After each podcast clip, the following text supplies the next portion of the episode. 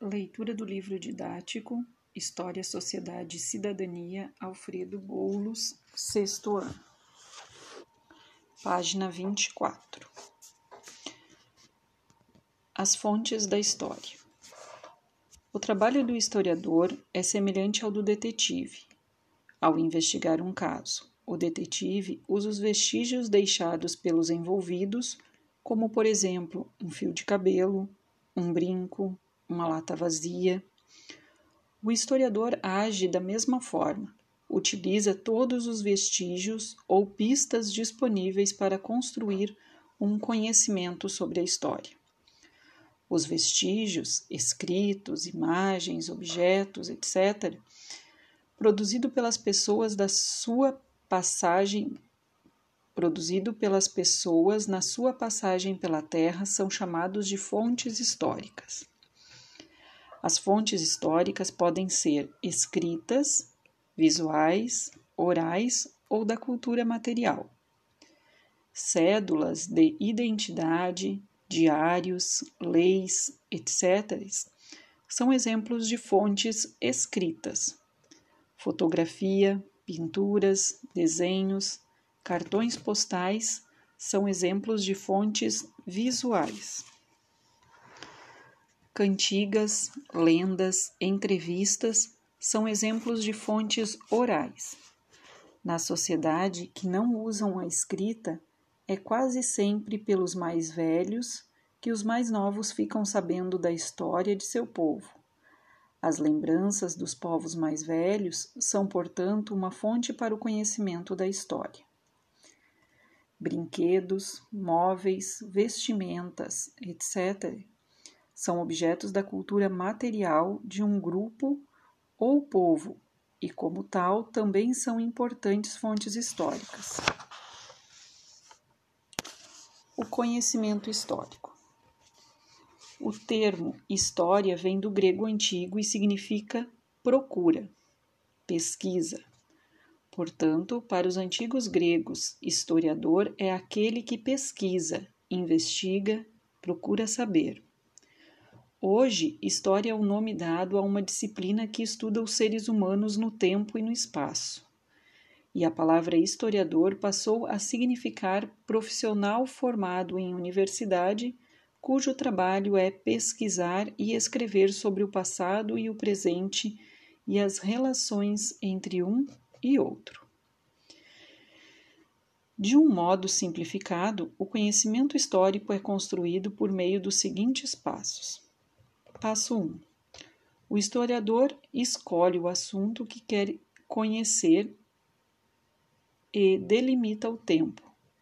Um exemplo: ele quer conhecer como viviam os jovens em cidades brasileiras no ano de 1980. O dia a dia, o estudo, a diversão, o namoro, etc. Passo 2. O historiador reúne as fontes históricas que irá utilizar textos, revistas, jornais, fotografias, objetos, entrevistas com senhoras que naquele tempo eram adolescentes. Passo 3. Lê, ouve, vê e organiza esse material todo e verifica se as fontes são confiáveis. Passo 4. Usando o método histórico, constrói uma interpretação sobre como viviam as adolescentes brasileiras nos anos de 1980.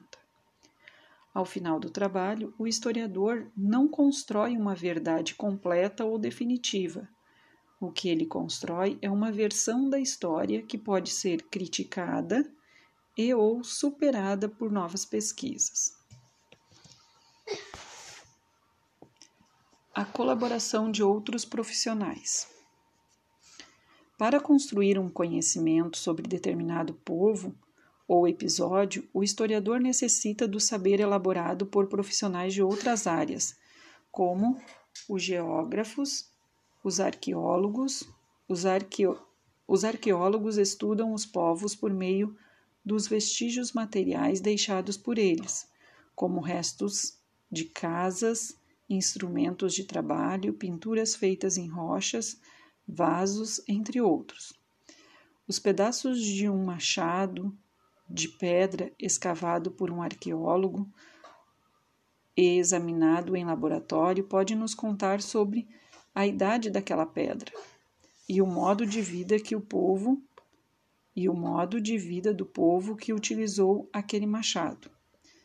Vasos, potes e jarros para beber água estão entre os achados mais comuns das escavações arqueológicas, porém são poucos os encontrados inteiros.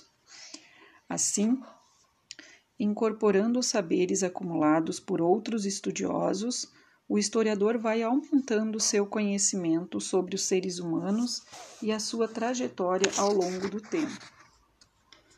Quem faz a história?